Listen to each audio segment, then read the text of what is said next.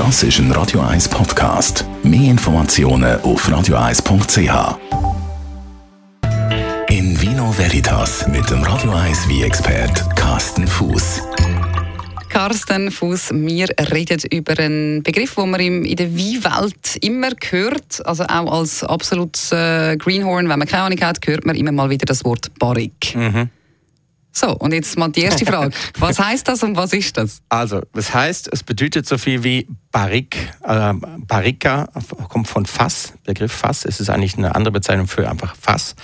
Und äh, von der Bedeutung her in der moderne, ähm, sagen wir mal, Wie-Wirtschaft heißt das einfach, das Barrik hat eine genau festgelegte Größe. Und das ist in der Regel 225 Liter Fassungsvermögen. Und das Fass wird in der Regel aus Eicheholz äh, hergestellt. Also eigentlich sind das in dem Fall die klassischen Holzfässer, so wie ich sie mir optisch vorstelle, mhm. die, die dann irgendwann, wenn sie nicht mehr benutzt werden, auch zum Beispiel zum Bartisch können umfunktioniert ja, genau werden. Das. Die, genau die. Das sind diese klassischen Barrik und äh, die sind in der Regel etwa so 220, 225 Liter groß, Fassungsvermögen. Das gibt ungefähr 300 Flaschen Inhalt, also 307 Dezi Flaschen Inhalt. Es ist schon so, dass das Eichenholzfass einen Einfluss hat auf den Wein. Also früher hat man es einfach drin gelagert, weil es gegangen ist, aber man hat dann irgendwann gemerkt, das hat einen, tatsächlich einen, einen, Einfluss auf den Geschmack. Es hat einen großen Einfluss auf den Geschmack und äh, ähm, das ist natürlich nicht von heute auf morgen äh, entdeckt worden, sondern äh, schon die Römer haben Fässer eingesetzt, äh, die ähm, die haben ähm, auch Eichholzfässer eingesetzt. Bis dato hätte man ähm, viel Amphore, kam man hat der wie auch in, in, in andere Gefäße gelagert. Aber das Barrik, so wie mir das heute kennt, also ungefähr die Form, da gibt es etwa seit 2000 Jahren und in der Regel aus Eicheholz. Ein Eicheholz hat der Vorteil, dass eben Eiche viel Gerbstoffe hat, also Tannine. Und das ist eigentlich auch einer der Gründe, wieso ähm, nur gehaltvolle, schwere wie in so eine Barrik kommt, weil der wie eben in diesem Holzfass einfach noch mehr Gerbstoffe bekommt.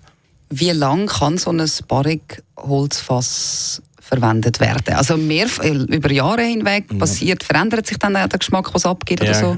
Das, das Schöne ist an, an einem Holzfass ist, man, könnte das theoretisch sehr, sehr lang wieder verwenden. Also man kann das 10 mal, 20, 30 mal wiederverwenden.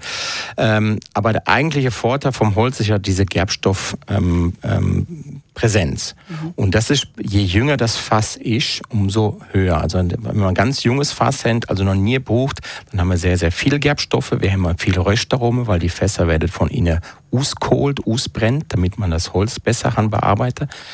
Ähm, und dieser Geschmack, dieses holzige, tanninige, dieses vanillige, Geschmack vom Holz, ähm, der ist beim ersten Mal berucht ähm, eigentlich am intensivsten.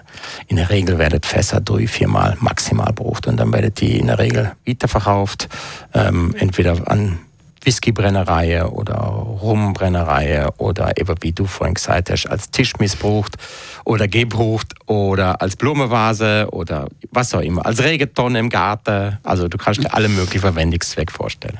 In Vino Veritas auf Radio 1.